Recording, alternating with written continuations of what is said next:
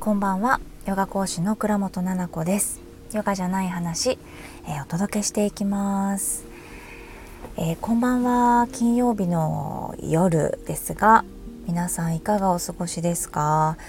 もうすっかり秋とか思ってたら今日すごい暑かったです。30度とか。ね31度なってて。今夜でも気温28度ですね。真夏日みたいな感じでやっぱり太陽がまだまだ元気？でセミもまだまだ鳴いててああ夏じゃんかと思いながら。ですけどやっぱり夕方ぐらいになってくると風がもう秋の風ですよね。思い出してみたらその真夏のモワっていう風っていうか暑さはあんまりないですもんね。だから最近ねもう夕方からおもちくんとお散歩に行けたりとか、うん、と日によっては朝そのカンカン太陽じゃない時は朝ねお散歩に行けたりするので早くじゃなくねそうなんか季節の変わり目あのー、そんなに体調崩さないので私はあまりねこう悪いイメージがなくて季節の変わり目をね本当にあのー、好きなんですよ。昔 HSP の繊細さんだっけな？違かったかな？こう HSP 関連の本を読んだ時に、うんと、その季節の変わり目なんかもすごくその四季季節をとても楽しめるみたいな感じで書いてあったんですよ。えー、そんなことも HSP なんだって思いながらこう風が変わったよねとか風のこう匂いとかそういうのもこうだけでこうなんだろうめちゃめちゃ幸せな気分になれるんですよね。ここ最近そ毎日そんな感じでなんか季節が変わりゆく時っていうだけでめちゃめちゃ気分がいいというか外歩いてるだけですごくね気持ちがいいなって思ってました。はい。今日は昼間インスタライブをねやってました。あのゆいさん。以前スタンド FM でも一緒にこうラジオコラボライブラジオコラボライブスタンド FM のライブでお話しさせてもらってたゆいさんとお話しましたお昼。私のインスタグラムにね載っているのでアーカイブがあるのではい。もしよかったら聞いてもらえたらなと思うんですけど特にお母さんたち。最初テーマはこう兄弟がいた時にお兄ちゃん上の子とかお姉ちゃんとか最初の子に対してのお母さんの思い入れだったりとかあとは下の子とはちょっと違う態度だったりとかこういうことについて話そうねって言っていたんだけれどゆいさんとお話しするといつもそうなっちゃうんだけど楽しくて話がねあっちこっち行ってでもねそのバラバラになってるかといったらそうではなくてまあ子育てとお母さんとね育児とっていうところにまとまってはいたんだけれどあちこち行きながらもすごくね楽しくお話できました。そんな時にこう思ったのが今日ライブをやって改めてまたね、えっと、ラジオでも実は一緒にゆいさんと話そうねっていう話になっていてえっ、ー、と10月かな？にお届けできるかなと思っております。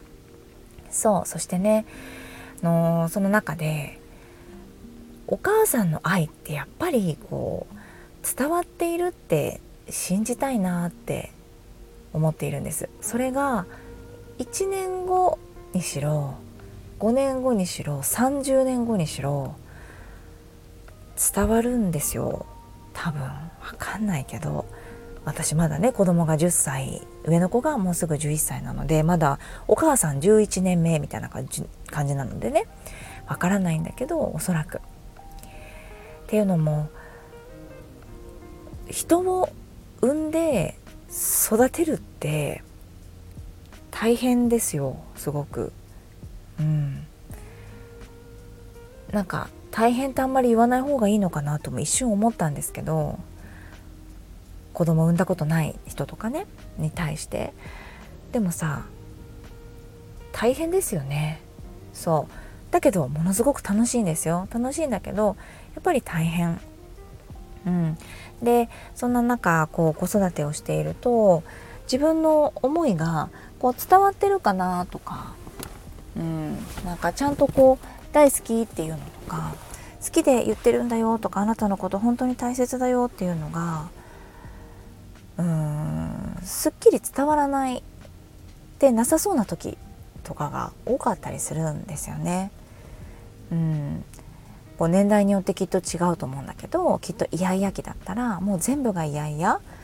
今までそうじゃなかったのにすごくこうわーって泣いたりとかとにかく一日中泣いてて何がね良かったのだかわからない、うん、でその対応にも困ってしまうしあとは泣き声を一日中聞いてるって大好きな可愛い我が子でも大変です。絶対に精神的に大変だと私は思います。ね。でそこまでねうち泣き叫ぶイヤイヤ期みたいなのはあんまりなくって。ね。だったんだけどまあまあ次男がずっとイヤイヤ期なので今でも8歳ですけどまだイヤイヤ言ってましたからさっきも。怒って行っちゃってね体操もバーンとか言ってドア閉めて。あイヤイヤしてるなと思って可愛いと思ってずっとそんな感じなんですけど。そう泣いたりはしてなかったな。でも想像はできます。うん、でねまた小学生になっていってもうんだんだんこう持論が出てきて私はこう思う俺はこうだと思うって言ってきたりとか初めての反抗期とかを迎えたりしますよね。もう中学高校になったらもう本当に皆さんのご想像通りにね思春期があってお母さんとできれば喋りたくないなっていう時期だったりするでしょねこんなことがありますからお母さんが「よし自分の愛って伝わってるな」とか「ああよかったな毎日ホクホク」みたいなのってそんなにないよってなってたりするんだよね。ねでこの間ねあのセルフラブキッズ私のやってる講座で今受けてくださってる方たちに「ねえねえどんなお母さんだったら喋りやすいと思う?」って中学生高校生になった時によりサポートしかできないよねってそうなった時に私たち自分たちのことちょっと思い出してみて「どう？お母さんにいろんなこと喋ってた?」って言ったら1人しかいなかったんですよ。その時。たったの1人。10人ぐらいいたかな？の中の1人かな？そうで「えー」って「そうだよね。なんで?」って「なんで喋れなかった?」って言ったらまずは、うんと、とりあえず否定されるみたいな感じだった。いやいやいやあなたそれは違くてとか、うん、それは全然分かってないよとかって言われたりとかまず否定。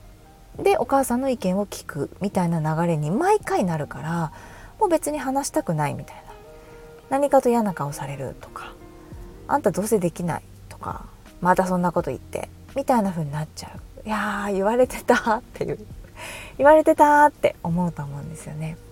そう言われてた側の気持ちどうですか？お母さんめっちゃ愛してくれてるじゃんか私のこと。本当に感謝って思わなくないですか？その瞬間って。でもその時のお母さんからしたら愛がないはずないんですよ。ね。言い方はあれだけれどもきっとうまく言えなかったりとか私もあります。ね。常に子供にベストな言い方できてるかといったらきっとそうではなくてあああんな言い方しなくてもよかったになよかったのになって思うことも正直あるんです。ね。ちょっと優しく言ってあげてもよかったかなとか。うんもっと気持ち考えてあげればよかったなとかって。ありますよ。だって人間だから。ねリフレーミングロボットとかだったらいけますけど私も生きてるのでみんなも生きてるでしょ。そうだからエラー。ありますよね。そうでもさどうでもいいわとかじゃないわけじゃないですか返答が。その中高生の時のお母さん。ね。いやあなたねって。何かやっぱりこううまくでっかい石ころがあったらお母さんが蹴ってどかしてあげたりとかそっちの道じゃなくてどうかこっちの道に行きなさいとか。ね。この間も言ったでしょってこのお勉強はしときなさいとか。あなたのことを思ってっていうのが括弧にあるじゃないですか。これって、まあ、愛から来てると思うのできっとね子供のこと好きどうでもいいって関わりがないわけじゃないじゃないですか。多くの場合ですよ、ね、中にはまあ自分のトラウマを解消したりとか、まあ、本当に英語で言っちゃってるってこともあるかもしれないよ。でもほとんどの場合は愛じゃないのかなって思ってる。そう。でね今日も話しててやっぱりお兄ちゃんとかお姉ちゃんってすごく我慢する機会が多いよねと。そんな時に「ごめんね」っていう言葉が出てくるんですよねっていう話をしてて「わかるわかる」って。でもこれって「ごめんね」じゃなくて「ありがとう」っていう言葉にあの変えていったらいいよねってみんなと喋ったんです。その私とゆいさんだけじゃなくてコメントを書いてくださった皆さんもなんかうちもありがとうって言ってますパパにもみたいな感じで言ってて確かにねってパートナーシップでもごめんごめんとかすまんすまんとかじゃなくてありがとね助かるとか嬉しい嬉しいありがとうっていう風にあの、言っていったらいいねっていうことだったんです。うん。ねどうですか？なんか皆さん自分が発してる言葉とかってあんまりうん意識しないところで多分8割9割喋ってると思うんですよ。私もね恥ずかしいのラジオ後から聞くの。と最近 YouTube も私始めたんですけど見れないのよ。自分の YouTube もラジオも講座も全部聞けないの。インスタライブも見れないの。なんか無意識なの。9割ぐらい。何を喋ってたか本当に覚えてないんですよ。全く今も。9分前に何喋ってたって言われたら覚えてないの。それぐらい勝手に口が喋ってるからね。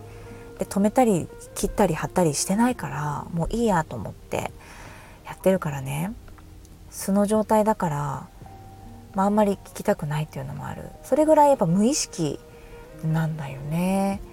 そう。でもこれこそねセルフラブキッズで言ってることだけどリフレーミングっていう言葉言葉をいい言葉を言い換える言葉を知っておいてでその言葉がを知っておいたらなんかうーんいつも使いやすい言葉でそれを自分が聞いててすごく嫌な気持ちになるんであればごめんねとかもそうだよね。きっと嫌な気持ちまではなってないかもしれないけど言うたび言うたびなんか罪悪感がこう込み上げてきたりとかああ私ってなんて悪いんだ悪いことしてるんだとか本当にごめんなさいみたいな。私がやればよかったのにとかもっと私の何か力でこうこうこういうふうになれたらよかったのにみたいなことにつながるじゃないですかごめんねが最初に頭に来ちゃうと。だからねなんかいい言葉に変えるっていうレパートリーをたくさん知っていくとなんだかすごく良さそうじゃない？流れ的に。うんねっていうのを思いました。なんかまだね4歳とか2歳3歳ベビちゃんとかで言葉がなかなかママの言ってることがわからないけどママは大好きみたいなパターンだと言葉はねとかっていうのがあんまりわからないけれどもでもお兄ちゃんぐらいのうちのお兄ちゃんぐらい年齢5年生ぐらいだとあの言ったことはわかるんだと思うんですよ。右から左かもしれない。でもあの耳にタコできるぐらい言われてたことって覚えてないですか？お母さんに。あのなんかそれこそ靴揃えなさいとかも多分1,000回ぐらい言われてるし肘つくなとかねそのご飯はきれいに食べてちょうだいとかっていうのとかお友達のお家に上がったらとか、まあ、なんか衛生的にこれはこうしなさいとかっていうことってもう本当にねあーってうるせえと思って聞いてたけどややるよねやっぱり大人になってから。そう。だからここなんですよ。多分30年後とかに来てる。あお母さんすごいイライラしてただろうなって。同じこと1,000回言ってんのに「はあ」とか言って「うるさ」とか言って言いながらなんとなく右から左のふりしてたけどこべりついてるというかお母さんに言われてたこと。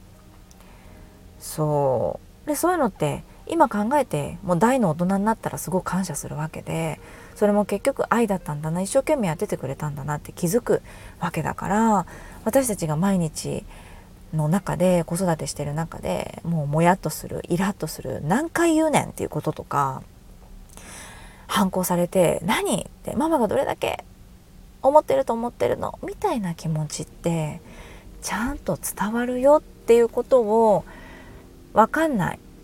未来から来たの私。10歳しかまだ10年しか育ててないのにどこの立場から言っとんじゃって感じなんだけどその上の立場から言うんじゃなくて信じたいのよ。きっとそうであれって思ってる。思わないですか？皆さんも。きっとそうであれって思ったらさなんか信じて頑張れるじゃないですか。どうなるか分かんないよ。でもどうなるかも分かんないんだからむしろ。だから自分が穏やかに健やかに親子ともどもやっていくには大丈夫だって。私も大丈夫あなたも大丈夫信じていくしかないんだなって思う。うん。私がそうだったっていうのもあるね。だから子育ては今10年しかやってないけど今もう今年で35歳になるからこうなってもう本当に大大人になってからはっと考えていやお母さんあの時大変そうだったなとか今でも思うんです新しいことを。こうやって子どもと自己肯定感の講座を日々日々やってたりとかクライアントさんとセッションしてこう遡ってっていうところでやっぱり自分のことも少し考えたりとかねするからいろんな戻るシーンがあるっていうのは事実だけれども今日の兄弟間の話で言うとなんかお姉ちゃんと妹がすごいこう暴走キャラでなんか私結構間に挟まれて見てたなって我慢してたなすごいって思うんだけどお母さんも本当に大変そうだった。めちゃめちゃ頑張ってた。お母さんどの星に生まれたのってなんかレベル100ぐらいの星に生まれたんだと思うきっとお母さん。っていうぐらい結構大変だったから子育て。お姉ちゃんもそうだし私もねあのパーパーになっちゃって本当にお母さん傷つけた時期もあったからかわいそうだよ。普通に行かなかったんだもん子育てが。そうだから責められたもんじゃないしすごいああよく頑張ったなお母さんって。今考えたら思う。でもこれもさなんかそこまでお母さんに電話してさ「お母さん本当にありがとね」ってたくさん育ててくれたねって連絡しないんですよ。これからもしないと思う。でもまあ何かタイミングがあればねきっとね伝わってると思うんだよね。今でもこうコミュニケーション取ってるしさっきも LINE してこうしょっちゅうね仲良くはしてるから伝わってると思うんで逆に子からの感謝も。うん、でもさ逆を言ってみれば子供からそうやって改めて感謝の言葉とか態度とかっていうのが来なかったとしても伝わってるのよねこうやって。だからやっぱりもう信じるしかないじゃんね。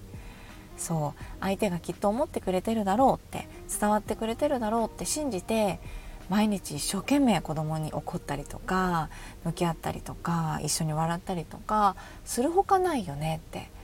こんな貴重なたったの10年うちもう子供半分以上来ちゃったよ。だって二十歳よりも前にもしかしたらお家から出ちゃうかもしれないしね。お話がなかなかできない空白の3年間とかあるかもしれないでしょ？なんかご飯食べさせるだけのおばさんみたいになる瞬間あるかもしれないじゃないですか。何にも喋ってくれなくてさ喋りかけたら全部無視されちゃってさ。なんか本当に給食のおばさんみたいになるよ。多分朝昼晩ひたすらご飯作って大量にさ送り迎えだけさせられてみたいな。そうなったらもうなんかホラー穴に落ちた期間みたいな感じでしょ？それとか取り除いちゃったらもうあと数年しかないからいや一生懸命向き合いたいなって髪の毛振り乱してさボッサボサでわけわかんないパジャマ着てね上下違う。私ですそれ。上下違うパジャマ着ちゃってボサボサの状態で「はいはい」ってあっちにこっちに行ってる。のもなんだかものすごい素敵な毎日だなって自分でも思ったりしたんです今日。ね。ベビちゃんと過ごしているママはもっと濃厚かもしれないね。小学生ママの私より。ってちょっと思いました。はい。ということであの本当1週間以上ぶりのラジオになってしまって勝手にね失礼いたしました。なんだか忙しい9月ね。はい。ということでまたまた時間を見つけて撮ろうと思います。皆さんいつもね家事のお供に聞いていただいてありがとうございます。洗濯物を干しながらえ聞いてくれてるが今まであのベストです。あのベストワンです。ナンバーワン。皆さん何をしながらラジオ聞いてくれてますか？それだけちょっと教えてください。コメント欄やレターでいただけたらなと 思います。知りたいんです。みんな何しながら聞いてくれてるのかなと思って。はい。ではでは今日も長くなりました。はい。それではまた次回お会いしましょう。ありがとうございます。Thank you.